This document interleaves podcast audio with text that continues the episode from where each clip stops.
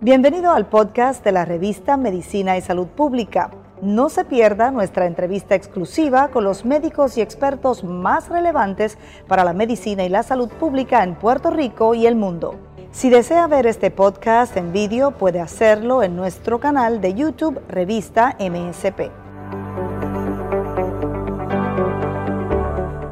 Vacunación y cómo se está apoyando que se tenga el acceso para las mujeres embarazadas. Vamos a escuchar un poquito de lo que están diciendo en esta conferencia de prensa. También mujeres han sido infectadas con COVID-19 en estado de embarazo. De esas, tristemente, tenemos casi un centenar de muertes que quizás se pudieron haber evitado si se hubieran eh, vacunado a tiempo contra COVID-19. Así que este es el marco de, también de, Estado, donde estamos ahora mismo en términos de los casos, este data eh, provista por la División de Enfermedades Emergentes, el doctor Miguel Valencia eh, eh, y su equipo de trabajo.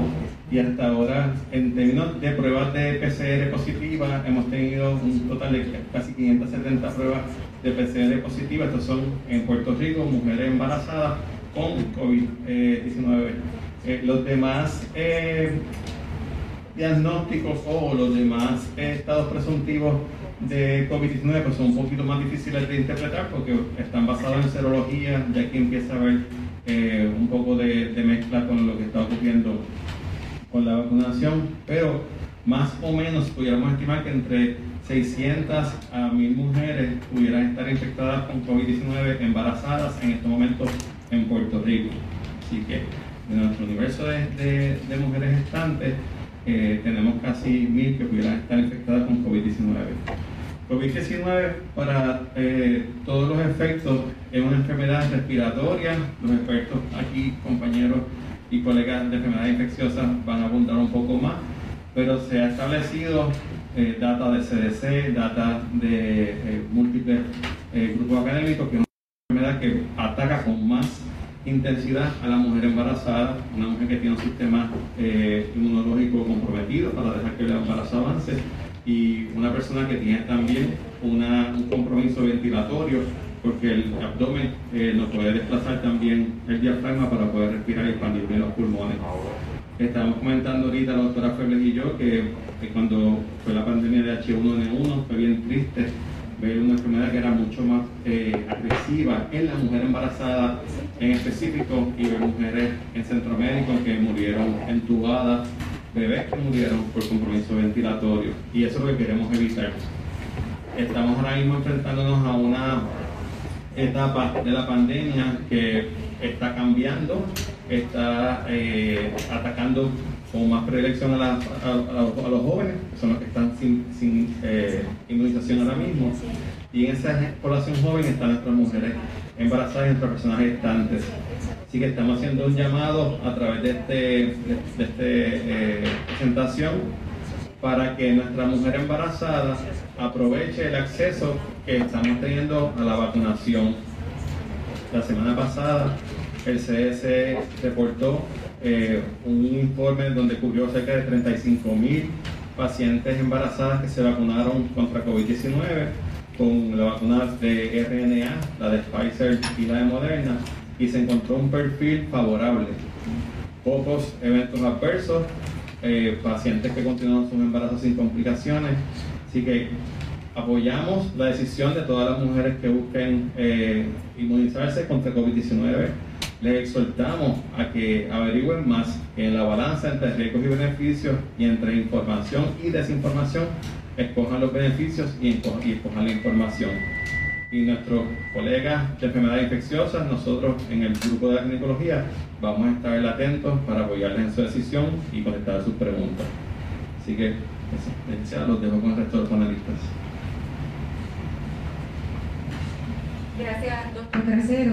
Continuamos con el doctor Lemuel Martínez, presidente de la Sociedad de Enfermedades Infecciosas de Puerto Rico. Buenos días a todos.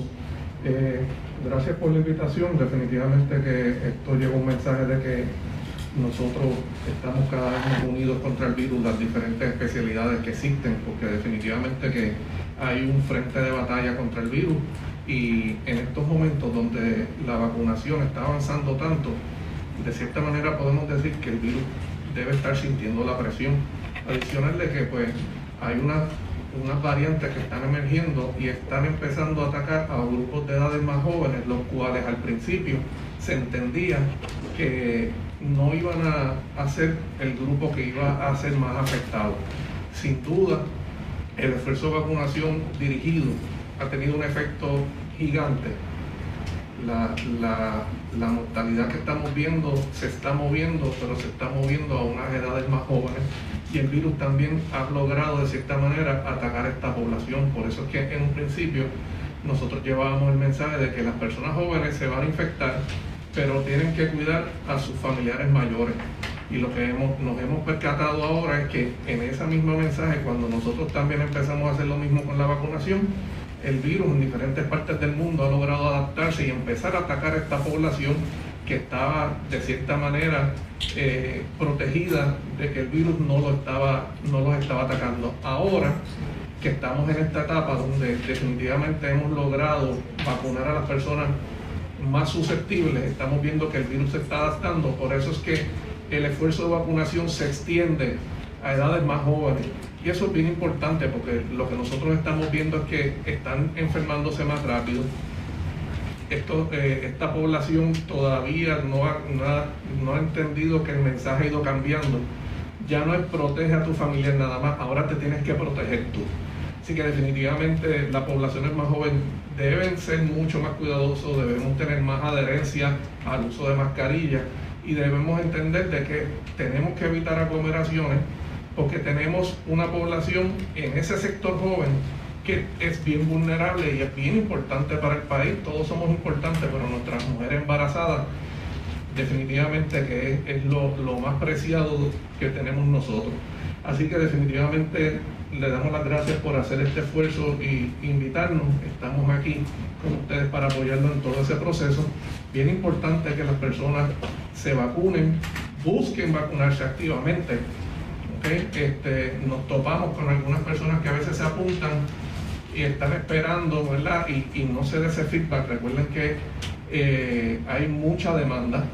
Las vacunas son muy buenas, son muy seguras cada vez sale más data que más nos abre los ojos a la ventaja que tenemos hoy día sobre el mundo.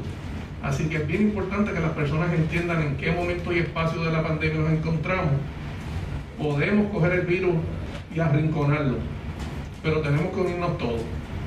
Y tenemos que empezar a llevar ese mensaje de que las personas jóvenes y las mujeres embarazadas deben tener ese mismo afán de vacunarse que las personas mayores. Así que definitivamente ese es el mensaje que quiero que se lleven hoy. Vamos a estar todos unidos contra el virus y para las preguntas, ¿verdad? Que las personas embarazadas que tienen esa ansiedad, que es natural, pues pueden escuchar de primera mano de una persona que está en la primera línea tratando pacientes, ha visto muchos pacientes y le tocó en el estado de embarazo seguir este proceso y su decisión y su toma de decisiones para vacunarse. Así que los dejo con la doctora Reyes Gracias, doctor Martínez, no solo por acompañarnos en el día de hoy, sino por educarnos constantemente a través de los medios durante esta pandemia. Sabemos que ha estado bien activo y le agradecemos toda su información, todos sus mensajes, porque son claros, con credibilidad y todo el mundo lo puede entender. Así que eso es un valor añadido en la facilidad de, de llevar ese mensaje. Vamos a continuar con la doctora Arelis Febles. Y esta participación es bien importante porque es la razón principal por la cual nosotros decidimos, junto a PROLIN y junto a la Sociedad de Enfermedades Infecciosas, llevar este mensaje con un plan de acción contundente a través de ustedes los medios. Sin ustedes nosotros no podemos llevar este mensaje. Cuando las embarazadas han ido a solicitar la administración de las vacunas, en diversos proveedores les han negado el servicio.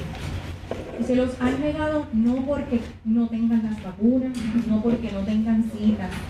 Muchas veces tienen la cita.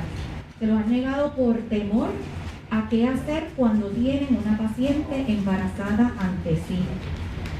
Estos proveedores les están solicitando a las pacientes que busquen a su obstetra en la oficina obstétrica una orden, una certificación o un referido médico por escrito que les autorice a ellos como vacunadores administrar la vacuna contra COVID. Le pedimos a la doctora Arelis Febles que por favor explique esta situación y aclare de una vez cuál es el protocolo a seguir ante una mujer embarazada, lactante o una mujer en edad reproductiva. buenos días, muchas gracias por la invitación, por la iniciativa de estos expertos, ¿verdad? De ser un frente común en la educación en los momentos en los, que nos encontramos en la pandemia de COVID. Eh, como proveedora de salud de primera línea, eh, y verdad, además de ser proveedora de salud, eh, tener mi vida personal, pues sí tenía mis anhelos de una maternidad planificada. Y para hacer un resumen, pues yo planificaba esto para principios del 2020, ¿verdad? Porque ahí me llevó la carrera. Sin saber que ya para diciembre estaba llegando este enemigo del COVID y que ya para eh, marzo ya se había pronunciado la pandemia. Así que ante esa situación pues yo tuve que retrasar mis esfuerzos y mis anhelos para ¿verdad? lidiar como proveedora de salud de primera línea con, ¿verdad? con esta enfermedad que poco a poco hemos ido conociendo y ya sabemos un poquito más. Ya para finales de 2020, cuando ya teníamos más conocimiento, eh, ya estábamos cerca eh, de los estudios sobre una vacunación, una inmunización, eh, pues yo me lanzo a, hacer mis intentos de reproducción asistida y contacto a mi médico y ¿verdad? tomo la decisión de empezar estos esfuerzos. Obviamente como científica pues estaba bien pendiente de todo lo que estaba saliendo de, los artículos de la comunidad científica en cuanto a la inmunización eh, en general y embarazadas, eh, mujeres lactantes, etc.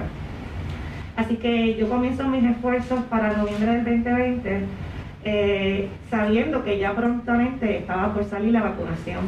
Y recuerdo muy bien el día de diciembre 10, porque ese día no fui a trabajar, yo ese día lo que hice fue ver la presentación de la, primera vacuna, ¿verdad?, que recibió su, su uso de emergencia eh, que fue la de Pfizer y BioNTech. Y ese día yo recuerdo que ese día fue, lo celebramos mucho los infectólogos, los neumólogos, los médicos de primera línea, los, ¿verdad? los que le doy un aplauso porque esto ha sido un esfuerzo de todos. Eh, porque fue un día de, el primer día de buenas noticias, el día de que vamos a empezar el fin de la pandemia. Obviamente eh, sí se veía que esta vacuna no fue probada por, ¿verdad? por la prisa ¿verdad? de que teníamos que sacar una, una que era nuestra arma principal en contra de la pandemia. Así que eh, no, se, no se vislumbraron ni niños ni en mujeres embarazadas en el estudio ¿verdad? de las vacunas inicialmente. De todos modos, este, las primeras vacunas que salieron y la tecnología que se utilizó fue algo que estuvo bastante, eh, yo tomé en cuenta, eh, porque es un tipo de tecnología diferente. Esto es un tipo de tecnología que no te inyectaban un virus ni vivo, ni atenuado, etcétera, Así que yo estaba vigilando bien de cerca su perfil de seguridad y su perfil de, eficacia. Cuando llega el momento de tomar la decisión de vacunarme, como primera línea, a mí se ofreció la vacunación de primera línea y yo estaba bien de cerca también de los pronunciamientos de estas, este, entidades académicas como el CDC, la, ¿verdad? el pronunciamiento de la Asociación Materno-Fetal, y posteriormente salió el, pronunciamiento de la Academia de Ginecología también, donde recomendaban que beneficios sopesando riesgos, viendo el perfil de seguridad de la vacuna, estas mujeres embarazadas, lactantes eh, o de edad reproductiva se, debían vacunar si estaban en la primera línea eh, proveyendo el servicio de salud porque los beneficios sopesaban los riesgos. Y en base a eso, ¿verdad? Yo tomé una decisión informada con mi ginecólogo me asistió en la reproducción para lanzarme a la vacunación. Obviamente yo soy de primera línea, yo veo pacientes de COVID este, todos los días este, y decidí vacunarme. Eh, me vacuné en diciembre 16 fue mi primera dosis y enero 4 fue mi segunda dosis. Este, y quiero que sepan que dentro de todo, aunque yo no, no vi un estudio de embarazadas, cosas que están pasando es que están ocurriendo este, estudios retrospectivos sobre la vacunación en embarazadas, mujeres reproductivas, mujeres lactantes, porque entonces lo que hicieron fue que con esa información, que es la que recoge el estudio que cercanamente la semana pasada salió, donde hay un estudio de 35 mil mujeres embarazadas que se vacunaron con la vacuna de mRNA, ya sea la de Pfizer, BioNTech o la de Moderna, y recogieron la información retrospectivamente en cuanto al perfil de seguridad. Y ya, ¿verdad? Ellos dijeron una data preliminar de que no, por ahora no se vislumbra ningún tipo de riesgo. Obviamente es data preliminar y van a seguir estudiando a, más embarazadas. Eh, y eso lo que quiere decir es que la ciencia avanza, que uno debe seguir este, eh, bien de cerca lo que va saliendo y tomar siempre decisiones informadas. Eso es básicamente eh, por lo cual yo, yo hice, ¿verdad?, tomar la decisión de vacunarme. Obviamente hablando en lo personal, si es un anhelo que yo quiero en mi vida, quiero una seguridad para mis hijos. Soy madre de la voy a ser madre de, gemelos. Obviamente yo voy a hacer algo que sea por el bien mío y de mis hijos. Yo viví de cerca al principio, llevo 10 años de infectología, así que al principio de mis años en la profesión vi mujeres embarazadas morir con el H1N1, que fue la pandemia de influenza del 2009. Eh, y cómo no se lograron esos embarazos y cuán, cuán fuerte fue eh, ver esas pérdidas. Así que dentro de todo eso, sabiendo, ¿verdad? Eh, siguiendo los estudios, fue la decisión informada que yo tomé. Y esas son las recomendaciones que han seguido el CDC, las recomendaciones que, que han tenido las diferentes academias eh, los pronunciamientos, ¿verdad? Que siempre sopesando riesgos versus beneficios, la paciente tenga derecho a tomar una decisión informada y se pueda, ¿verdad?, recibir su vacunación. Dentro de todos los pronunciamientos no existe ninguno que limite a que la mujer embarazada eh, tenga esto, ¿verdad?, reciba estos servicios. Me refiero a, no hay, no hay ninguna cosa que diga en papel, ni legal, ni nada, que la mujer embarazada tiene que tener una carta de su ginecólogo este, ni un aval. Eso sí, sí se recomienda que haya esa comunicación que yo tuve. Eh, y que, pero si la mujer embarazada ya va decidida al centro de vacunación, yo creo que es responsabilidad de todos apoyarla y facilitar el proceso, porque lo que queremos es que esté bien. Ya también se han salido estudios que, como dijo el doctor Trasero al principio de su exposición, que a las mujeres embarazadas esta enfermedad, como están muy comprometidas, le va a ir mucho peor, o sea, más severidad y si es así, pues entonces a lo mejor no logra el embarazo, le puede hacer daño ¿verdad? a su feto también. Y dentro de eso hay que tenerlo en cuenta. Así que definitivamente riesgos versus beneficios, pues yo creo que la mujer embarazada debería tomar la decisión informada eh, de decidir vacunarse eh, y que se le facilite ese proceso. Más aún, si ya se están viendo beneficios, ¿verdad? Han salido algunos reportes anecdóticos que mujeres embarazadas que se eh, inmunizaron en el tercer trimestre luego ¿verdad? de que nacieran este, sus niños, pues ya estaban pasando la, inmunidad eh, transplacentaria a, ese, a, a esos niños. Y son cosas que van a seguir los estudios saliendo. Así que básicamente lo que mi, exhortación es a que sigan la información, como dijo el doctor Naval, información no es información, este, y, que los, profesionales de la salud vamos a estar aquí para contestarles sus preguntas. Eh, y que yo, mi, mi exhortación es a que a que, sí, a que se vacunen porque es la, forma ¿verdad? de tener una seguridad de, atacar este virus. Obviamente la, vacunación sola no, se puede hacer vacunación, más todas las medidas preventivas que venimos diciendo, ¿verdad? el uso de mascarilla, el distanciamiento social, el lavado de manos frecuentes, ¿verdad? Y, estar, lo, más distanciado posible eh, durante ese periodo, pues es la recomendación. Así que estoy para sus preguntas. Eh, lo dejo entonces con doctora Calderón. Gracias, doctora Feble, por aclarar que no hace falta ni por ley, ni por reglamento, ni por protocolo del, Departamento de Salud o el CDC, certificación, referido u orden médica para que las embarazadas o mujeres lactantes puedan accesar el servicio de la vacunación el mismo día que lo solicitan y lo buscan. Lo importante es que también hagan el protocolo de hacer sus citas Doctora Feble, me gustaría añadir a esa aclaración que usted nos ha hecho que no importa la edad de la embarazada. Eso quiere decir que si la mujer embarazada o lactante es menor de edad, puede recibir el servicio de vacunación sin necesidad de que un adulto autorice o consienta por ella el servicio. Nosotros tenemos la ley 27 de 1992 que habla sobre el acceso a servicios a cuidados prenatales para las mujeres de cualquier edad, sin importar que sean menores de edad. Así que eso es una excepción que ya nos provee nuestro derecho vigente y debemos eh, educar para que se den estos espacios y accesos a servicios. Doctora Iris Cardona, usted es pediatra, usted es especialista en enfermedades infecciosas y está dirigiendo la respuesta de emergencia de la crisis de salud pública mayor que hemos tenido a nivel mundial. Por favor, usted nos puede dar un análisis de las estadísticas que el doctor Bracero presentó, que las ha provisto el Departamento de Salud, sobre el alcance o el, acceso a las vacunaciones para las mujeres en Puerto Rico. Con mucho gusto, buenos días. El, el programa de vacunación del Departamento de Salud que ha, estado trabajando desde muchos meses antes de que llegaran las vacunas, tratando de, o en el ánimo de establecer un sistema robusto que permitiera el acceso de la vacunación a toda la población. No obstante, durante el inicio se establecen unas prioridades con los supuestos de que los primeros tres meses probablemente la cantidad de vacunas que llegara no fuera suficiente para decir la tengo en todos los puntos y cualquiera puede llegar a vacunarse. Así que el ejercicio de establecer prioridades vino enmarcado basándose en ciencia, en lo que nos decían nuestros números de quién se enfermaba más y quién, se, quién tenía el riesgo mayor de mortalidad. Por eso el ejercicio inicial fue el número uno, vacunar ciertos trabajadores, iniciando con los profesionales de la salud eh, todos los profesionales de la salud en todos los escenarios eh, posibles. Eh, luego los llamados por responders y de ahí nos movimos a, llevar la vacuna a la población de mayor edad.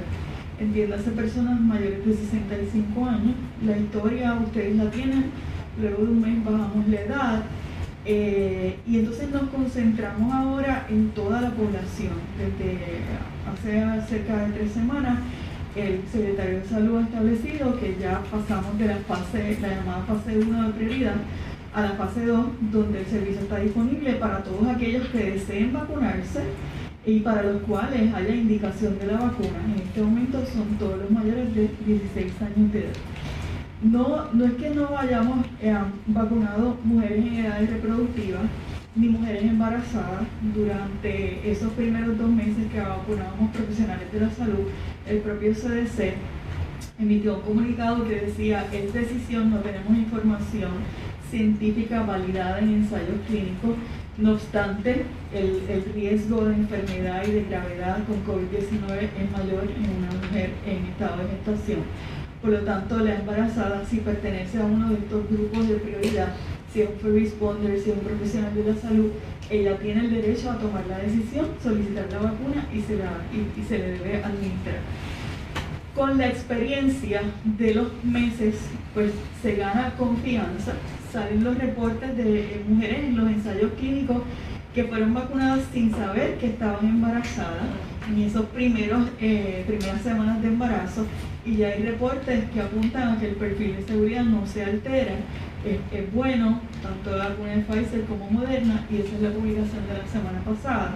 Así que ganamos confianza, sabemos que es segura y el CDC ha emitido una, una recomendación que las embarazadas teniendo una conversación, o sea, sabiendo que es un ejercicio de consentir que me vacunen, que eso es para todos, de 16 en adelante, discuto eh, con mi médico eh, y decido vacunarme. El Departamento de Salud sostiene comunicación directa con los proveedores de este servicio, que son más de 600 en toda la isla, eh, y se les, ha, se les ha hecho claro que no, no es necesario mediar un consentimiento especial para una mujer embarazada. Toda vacunación requiere que se firme consentimiento porque es un ejercicio consentido. Yo deseo vacunarme, yo acepto vacunarme cuando voy a buscar la vacuna y firmo por ella. Eh, y esto no es distinto de la embarazada. Si sugerimos, como dice la doctora, que se tenga la plática, usted sabe que está embarazada, está pensando, me vacuno no vacuno, tenga la plática con su médico eh, de cabecera, en este caso el obstetra, eh, decida y una vez va a buscar el servicio, es, suficiente que firme el consentimiento como lo hacen los demás, las demás personas de 16 años en adelante. Sí quería compartirles que eh, de un universo, universo de, eh, de las mujeres, vamos a decir, la población de mujeres de 16 hasta 40 años que pudieran estar en, en, estado de gestación sin saberlo, nosotros hemos, hemos, hemos vacunado de las más jóvenes, menores de 20 años, un 39% de la población que debemos vacunar. Eh, de las menores de, 30 hasta 39 años, un 53%. Eso sin saber el estado de gestación o, no. O sea, la, la gente joven ha empezado tarde, vamos a decir, más tarde en el proceso de vacunación por las prioridades que se establecieron, que eran guiadas en ciencia, pero tienen derecho, tienen la oportunidad de vacunarse de aquí en adelante. La vacuna está disponible para todas las edades, de 16 en adelante, eh, sin mediar un requisito especial ni para la embarazada ni para la lactante. Lactantes sabemos que eh, se deben estar vacunando, eh, no hay una consideración especial para ellos. Gracias, doctora Cardona. Doctora Cardona, ¿alguna diferencia entre las tres opciones de vacuna, entiéndase Moderna, Pfizer, BioNTech o J&J Janssen en relación a las mujeres embarazadas? Sí, qué buena pregunta es eso. las vacunas de tecnología de mRNA son Pfizer y Moderna, son las que ya están. La, ha salido la publicación que no ha habido evento que alerte a banderas eh, preocupantes con la seguridad en mujeres embarazadas. La vacuna de Janssen o Johnson Johnson, eh, aunque la, tecnología es un poco diferente en términos de que en vez de utilizar ese mensajero, utiliza un virus particular como vector. Y desde el inicio, cuando sale la vacuna, sí eh, se levantaron dos banderas de preocupación. Pues una vacuna que contiene virus pero el virus es un virus inactivado, manipulado en el laboratorio, así que esa preocupación se subsanó. No, no se transmite a la embarazada, no se va a replicar, o sea, no, no supone riesgo este adenovirus para ningún paciente que reciba la vacuna. Eh, la segunda bandera de preocupación que sí se levanta es el asunto que salió hace apenas eh, una semana, poco más de una semana, del riesgo de fenómenos eh, tromboembólicos eh, y que provocó una pausa en el uso de esta vacuna en, todas las personas. No obstante, el viernes pasado, después de analizar los datos, tanto la Agencia de Drogas y Alimentos como el CDC recomendaron retomar o reiniciar el uso de la vacuna en mayores de 18 años sin ninguna, vamos a decir, ningún otro requisito puede administrarse a cualquier persona mayor de 18 años, independientemente del sexo o de la edad, una vez tenga más de 18 años. De... No obstante, sí debemos señalar que el embarazo supone un riesgo elevado, tanto el embarazo como el uso de contraceptivos, y aquí el, experto me corrige, de fenómenos eh, por, solamente por el estado de embarazo.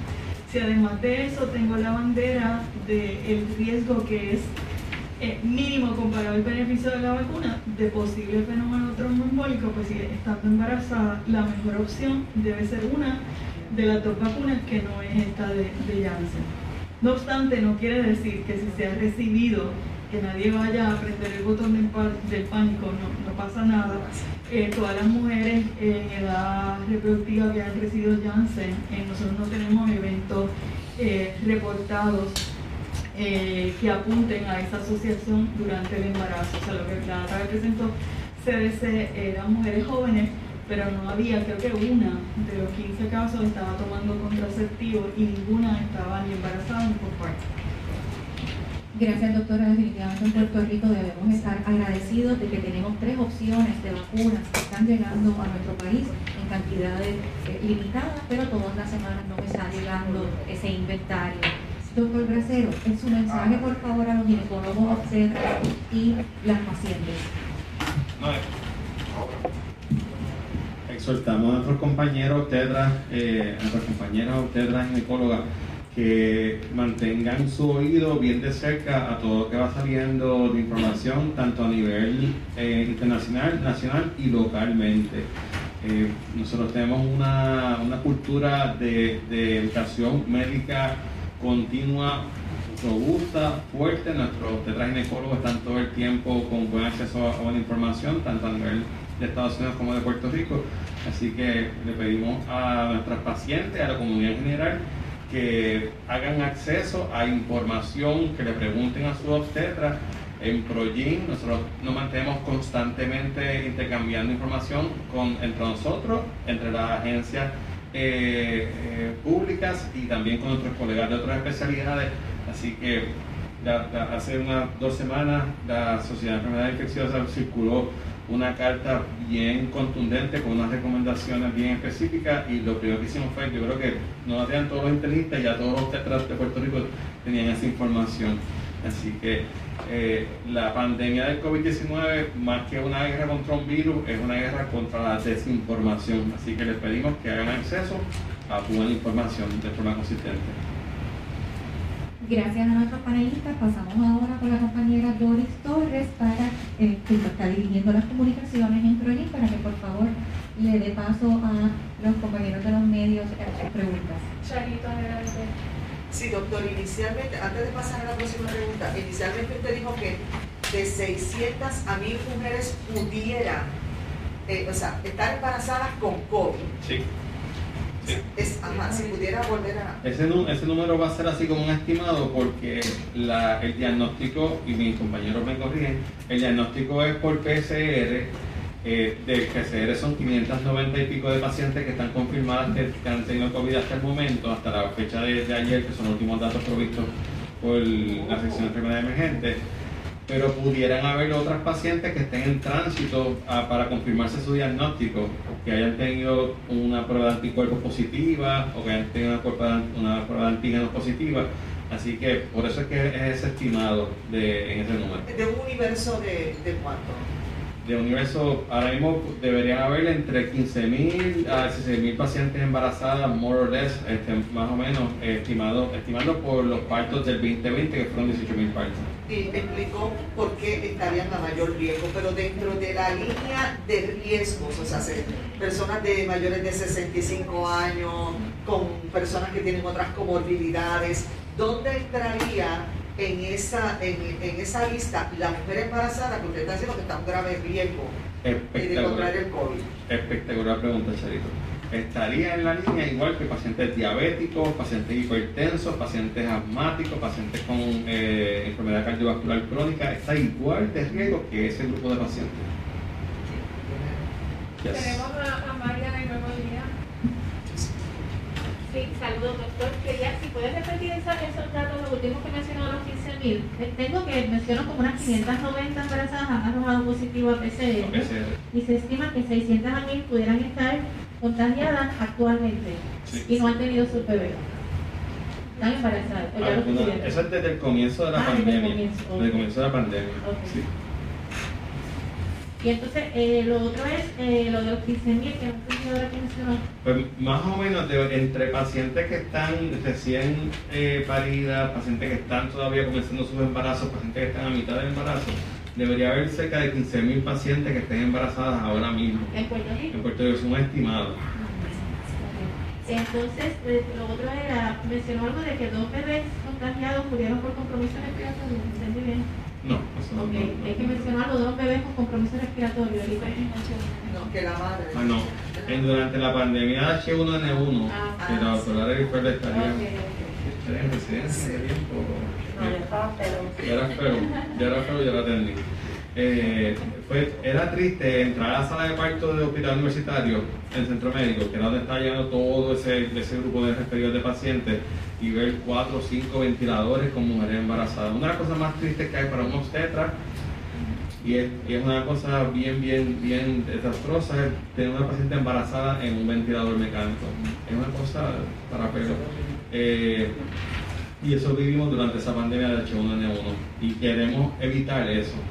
Eh, ha habido pacientes embarazadas con pulmonía por COVID-19, se han manejado, han salido hasta el momento, gracias a Dios, no tenemos mortalidades asociadas a COVID en pacientes gestantes, pero e, e, este es el llamado que estamos haciendo. E, ese, ese virus, como estaba diciendo el doctor Lemuel Martínez, está empezando a mirar como target, como, como blanco, el paciente más joven y no a discriminar en contra de quién está embarazada y quién está embarazada.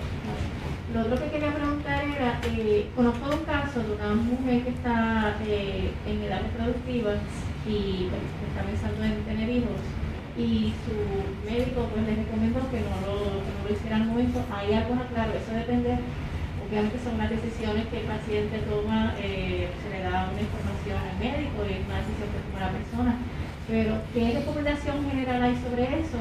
Porque por lo que he escuchado no había nada en contra de los médicos que no buscar embarazo o que no, se vacunar. No que no buscar embarazo. Pues bien interesante, eh, la Sociedad Americana de Medicina Reproductiva, a la cual yo pertenezco, y el Colegio Americano de Ginecólogos, al principio estábamos cautelosos en qué hacer con, con la paciente que estaba contemplando, como la doctora Félix estaba comentando, qué hacer con su búsqueda de embarazo. Pero va a haber pacientes que no pueden postergar más la búsqueda de embarazo. Pacientes que están cerca de los 40 años, esa paciente no puede esperar a que la pandemia pase Así que sí, se le, se le hace una consejería a los pacientes en edad reproductiva de que hay unas circunstancias que no son las mejores de la historia del planeta para quedar embarazado, pero que hay que también ver cuál es su, cuál es su cuadro y su, eh, y su situación reproductiva en el momento. Y alguien que sea que esté en los límites de búsqueda de embarazo o alguien que sea más joven pero tenga situaciones reproductivas que hayan comprometido su probabilidad de embarazo, no deberían postergar el embarazo. Pero una persona que no esté cerca de esa edad, que sea, no tenga ningún, sea entonces. Una paciente de 25 años que está en el pico de su fecundidad, que eh, no está eh, casada, que eh, está mismo evaluando sus opciones, una alternativa, y lo estamos viendo con bastante frecuencia en la clínica de nosotros, es que están viendo a congelar óvulos lo cual era algo que no estaba disponible quizás unos 5 o 10 años, pero ahora sí está disponible. finalmente quería preguntarle a la doctora Cardona, saludos. Eh, las expresiones que son doctor eh, Carlos Mellado luego de la, de la reactivación de la vacuna de Johnson son pues, que iban a, a, a, seguir poniendo en Puerto Rico. Entiendo que esta semana van a usarla. Sí, este, hoy, eh, la doctora Carmen Zorrilla del Centro de Ciencias Médicas recomendó que mujeres en edades reproductivas, pues que esta no era la alternativa, que aunque era segura, pues su recomendación era que, que echaran una otra de las de la países la moderna. Escuché ahorita que mencionó algo, algo relacionado. Sí, eh, lo, lo, que va a ocurrir, la vacuna Janssen va a estar disponible, de hecho tenemos sobre 40.000 dosis ahora mismo en el país y están en diversos proveedores. Lo que va a estar ocurriendo es que va a haber por lo menos dos, dos alternativas de vacuna eh, al momento de, que cualquier persona vaya a vacunarse. O sea, ah, está la vacuna de Janssen, pero está, va a estar un Moderna o Pfizer en los proveedores. Ciertamente la recomendación de FDA y CDC es se puede utilizar en mayores de 18 años eh, hay que hacer la advertencia al paciente o, dar la información, más que una advertencia, es compartir la información de este posible bajo riesgo, o sea, poco probable pero posible, eh, y es una decisión uh, consentida.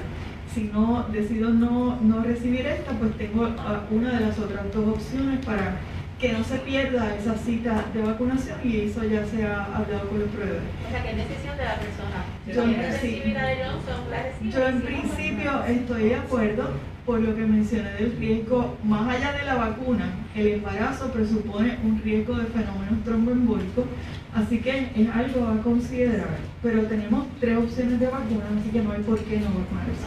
Luz eh, esto se está haciendo porque ustedes han visto una resistencia de las mujeres embarazadas en querer vacunarse, número uno, o sea, no están acudiendo como ustedes hubiesen esperado. Y dos, en Estados Unidos se ha estado dando el fenómeno, ayer salió publicado de que se da la primera dosis y ahora la gente no quiere darse una, la segunda dosis y están esquivando ese proceso de, segunda dosis. Eh, la conferencia ha sido por eso mismo, para orientar a las mujeres a que no tengan miedo a que vayan, porque ha habido resistencia de esa mujer embarazada y si estamos viendo ese mismo patrón que se está dando en Estados Unidos en Puerto Rico. La primera pregunta es la segunda pregunta doctora Lunereida, este esfuerzo es reactivo y proactivo. Te voy a decir por qué es proactivo. Es proactivo porque estamos entrando a una fase de la pandemia donde estamos viendo un ataque hacia la población más joven. Porque ya vacunamos a los más viejos, el virus está empezando a enderezar su, su foco de ataque hacia estos pacientes donde están nuestras pacientes embarazadas. Esa es la, esa es la parte que es proactiva. Es reactiva porque si hemos, hemos visto no resistencia de la mujer embarazada puertorriqueña a vacunarse, pero sí el sistema no le ha hecho fácil en, en algunos casos. Y en nuestro, en nuestro grupo de, de, intercambio de comunicación nos hemos dado con esa, con esa situación más frecuente de lo que lo esperábamos. Y quizás es porque esto es algo que nunca había ocurrido en, en la historia nuestra eh, moderna. Así que queremos tratar de hacerle el acceso más fácil todavía a la mujer embarazada y a la persona gestante y mujeres en edad reproductiva para que acceda a la vacuna. Bien importante, desde bien temprano, tanto CDC como el Departamento de Salud eh, todo el todo el mundo estaba de acuerdo en que a una mujer que viniera en edad reproductiva no hay que pedirle una prueba de embarazo antes de acceder a la vacuna. Y eso es lo que queremos hacer énfasis también. Así que eh, eh, es, es, algo acerca de mejorar el acceso a la mujer embarazada y mujer en la reproductiva. La, segunda pregunta, si se está viendo el mismo fenómeno, te diría que a menor escala. Sí eh, hemos tenido personas que reciben su primera dosis, no necesariamente por estado de embarazo y después lo repiensan. el mensaje es, si ya se puso la primera, hay que completar el ciclo de vacunación para garantizar protección. Me parece a mí que esa duda que estamos viendo tiene que ver con lo que reportan anecdóticamente las personas que la segunda dosis pues te tumba o te da un efecto secundario y eso hace que lo, que lo repiensen. No obstante, el mensaje es que hay que completar para garantizar la protección. O sea que si lo que yo me pongo una sola dosis de Pfizer y Moderna, lo que va a tener un 54% de protección, no el 95%. Hasta un 60, es correcto, sí. Así que eh, eh, la recomendación debe ser completa. Pero siempre se dijo que después del 50% era bueno. Influenza es menos de eso. Eh, es bueno, lo que pasa es que cuando hablamos de ese 95% es, evitar la enfermedad severa y que te lleve al hospital o que, ¿verdad? que te termine en una fatalidad. Para garantizar eso necesitamos la protección absoluta de la dos Alberto Sánchez, el 13. Buenos días. Eh, tengo dos preguntitas. La primera, ustedes recomiendan la vacuna de influenza, también la de COVID para embarazadas. ¿Cuánto tiempo tiene que pasar entre recibir una de las dosis a la otra? Dos semanas, 14 días. Recomendamos para la mujer embarazada y vacunas, y qué bueno que hace la pregunta, aquí voy a aprovechar la oportunidad, hay otras vacunas indicadas en el embarazo. Influenza en cualquier momento de la gestación, es importante una mujer embarazada tiene cuatro veces el riesgo de terminar hospitalizado o morir que una mujer de la misma edad cuando se enferma con influenza. Y lo mismo aplica a, COVID y el riesgo similar, como dijo el doctor, a las que tienen enfermedad cardiovascular o enfermedad renal severa. Eh, la vacuna contra la difteria, el tétano y la tosferina eh, se recomienda en todos los embarazos. Aquí particularmente se recomienda al final de la gestación, en el último trimestre, para proteger a la embarazada y permitir la transferencia de anticuerpos maternos que protejan, protejan a ese bebé los primeros meses de vida. Así que son tres, estamos hablando de tres vacunas. Ok, perfecto.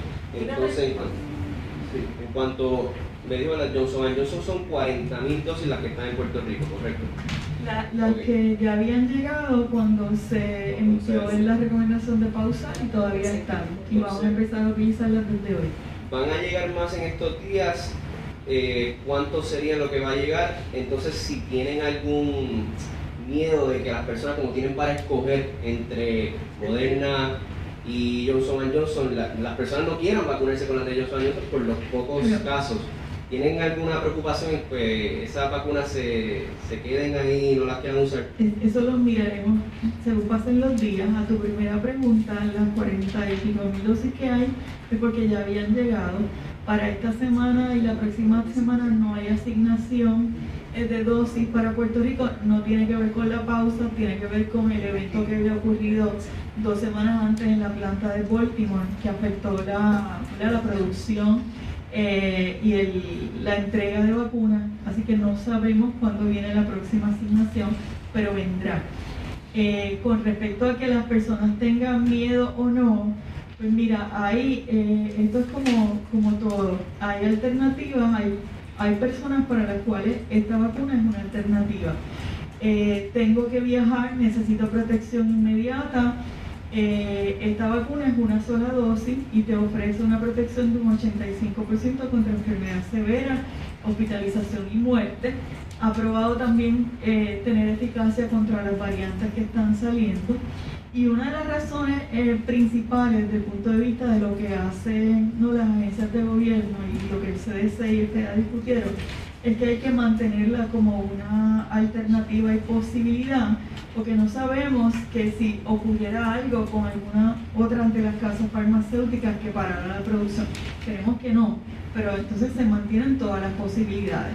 Nosotros hemos recibido um, solicitudes de personas que están esperando si venía esa, esa autorización de volverla a usar o esa recomendación y están esperando para vacunarse con porque para algunos presenta unas ventajas particulares. ¿Y hay lugares para almacenarla? No se Esta presenta, eh, no, no se daña. La vacuna de Janssen eh, se almacena a temperatura de nevera, a diferencia de las otras dos, y dura unos 90 días en la nevera abundando un poquito en la vacuna de Janssen, eh, ocurrieron hasta ahora 15 eventos en cerca de 8 millones de personas vacunadas.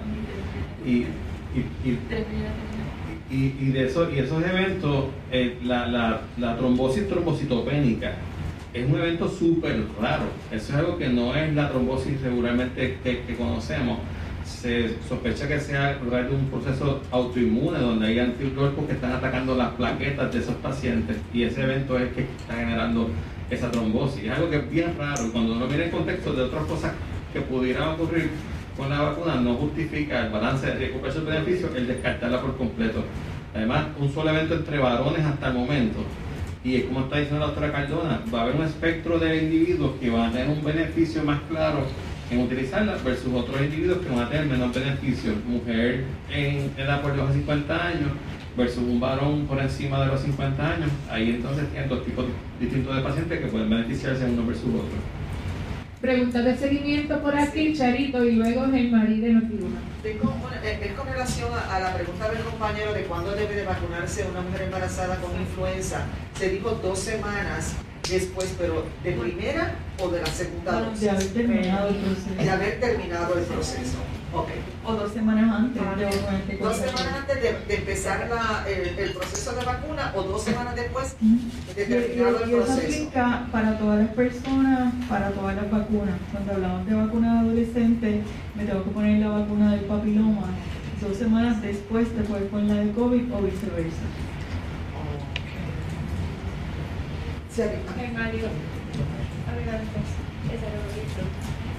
Doctora Cardona, me causa inquietud acerca de que en la isla se está llevando a cabo los vacotours para poder facilitar lo que sería la vacuna a la población. No obstante, al ahora aprobarse que Johnson Johnson se puede volver a utilizar, eh, el fin de semana pasado cubrí en Aguas Buenas y la única vacuna que estaban brindando era Moderna y Moderna sabemos que es de 18 años en adelante. No obstante, fueron adolescentes de 16 años que buscaban vacunarse. Lo mismo va a acontecer con las mujeres embarazadas que quizás no quieran vacunarse con Johnson Johnson. Entonces, ¿cómo se va a manejar ese número de vacunas y se puede implementar este plan de vacunación para que la ciudadanía tenga las opciones a la mano? Sí. Eh, eh, en los próximos eventos a, a mayor escala se va a seguir la recomendación de CDC se van a tener dos presentaciones disponibles. El asunto de los menores de 18 años, pues tiene que ver, yo no puedo administrar una vacuna que no está autorizada y particularmente la vacuna de Pfizer requiere unos requisitos particulares en su manejo y preparación. Hay que mantenerla a menos 80 grados en un tiempo específico, así que las actividades con Pfizer eh, se planifican exclusivamente eh, con Pfizer en aquellos proveedores o que tienen la capacidad o de moverlas rápidamente o, la capacidad de almacenamiento específica que requiere, eh, de congelación que requiere Pfizer. No obstante, en eventos a gran escala, que, que se vayan a dar para público general o se va a tener Pfizer y Janssen o se va a tener Moderna y. Ahí dentro caería lo que serían los tours. Sí. Implementar en los tours este tipo de mecanismo. Sí. ¿Para cuándo más o menos se podría prever que ya esté en funcionamiento? Bueno, no, nosotros los tours que están este, planificados para los próximos días, um, sí se va a tener los proveedores que están llevando a cabo estos eventos que tienen inventario de, de Janssen la pueden utilizar, tomando en consideración que tienen que tener una de las otras dos presentaciones. Gracias. Le pregunto, eh, ¿la mujer embarazada se puede vacunar en, cualquiera, en cualquier trimestre que se encuentre? Eh, con eso no hay ningún problema en cualquier trimestre se puede, se puede vacunar. Al principio de la pandemia hubo un consenso entre los especialistas de medicina materno fetal y los ginecólogos de preferir después del primer trimestre, pero los últimos pronunciamientos de tanto de ACOG como FDA, CDC, es que en cualquier trimestre, por eso es que no hay que pedirle prueba de embarazo a alguien para eh, acceder a la vacuna. ¿Y nos vamos a poner primero con influenza o primero con COVID y después influenza? No importa. Bueno, Ahora mismo está una pandemia de COVID-19. Si yo tengo acceso a COVID-19, yo, yo creo un COVID ¿Alguna otra pregunta? Eh, sí, después una aclaración. Ahorita se estaba hablando de los estudios que están, eh, están llegando a conclusiones preliminares de, que una mujer embarazada que se vacuna contra el COVID le pasa ese grado de inmunidad a los, al bebé. O sea, ¿cómo va eso? Bueno, sí, eh, hace como, si no me equivoco, tres, a cuatro semanas que salió eh, este caso anecdótico, ¿verdad? De que se probó que eh, una mujer embarazada que ya estaba, que se vacunó al tercer trimestre y que, ¿verdad? Bien pronto entonces tuvo su parto, pues pasó su, su inmunidad al, al, feto. Y eso no es con esta vacuna, ¿verdad? Esa es la razón por la cual la vacuna de tosferina que es la que había mencionado la doctora Cardona, que es la de contra el tétano, que es la tosferina y difteria, eh, se da en este periodo de 27 a 36 semanas, porque así nosotros le damos la inmunidad y pasamos la inmunidad a, ese infante, a ese recién nacido que todavía no se puede vacunar y tiene esa, esa, esos beneficios. Por eso es que se hace la tosferina. Se está diciendo que posiblemente esto va a pasar con la vacuna del COVID pero no, se sabe todavía en qué trimestre hay que vacunarse, etcétera. Todo es eh, eh, información bastante preliminar, pero sí se conoce de ese caso anecdótico de que de esa, de esa mujer embarazada que se vacunó en el tercer trimestre, que sí tuvo, le dio inmunidad a su, a su recién nacido, que ya tenía los anticuerpos de COVID, a pesar de no haber, sido, haber, no sido expuesto, sino con la vacuna de la mamá. ¿Eso pudiera pasar con, eh, con la madre que, que lacta? Eso pudiera pasar con la madre que lacta, todas esas cosas esas cosas están este, por probarse porque entonces tendríamos que hacerle los estudios a esos niños lactados, a esos niños que van a seguir naciendo y como esto está pasando, pues eso, esa, esa, información se sigue recopilando. Curiosidad femenina, ¿cuántos meses tiene? Eh, hablando de meses son cinco meses, mañana cumplo 22 semanas. 22 semanas. 22 semanas tengo. Gracias. Y son dos, un nena y una nena. Bueno, pues si no hay más preguntas, queremos comentarles que tenemos atrás refrigerios individuales para café, refrescos, agua, para que puedan compartirlos. Les queremos agradecer a todos por su presencia. En primer lugar, a la doctora Iris Cardona, representante del Departamento de Salud, al señor Vito Martínez, representante del CDC en Puerto Rico, a los doctores Lemuel Martínez, presidente de la Sociedad de Enfermedades Infecciosas de Puerto Rico, la doctora Argeli Pepe, doctora en enfermedades infecciosas y mujer embarazada con gemelos. Gracias por su testimonio. ustedes los medios, gracias por estar aquí, por llevar el mensaje. Mensaje principal a las embarazadas, busquen la vacuna contra COVID-19. Es segura, es efectiva tanto para ellas como para su bebé. se protegen ambos.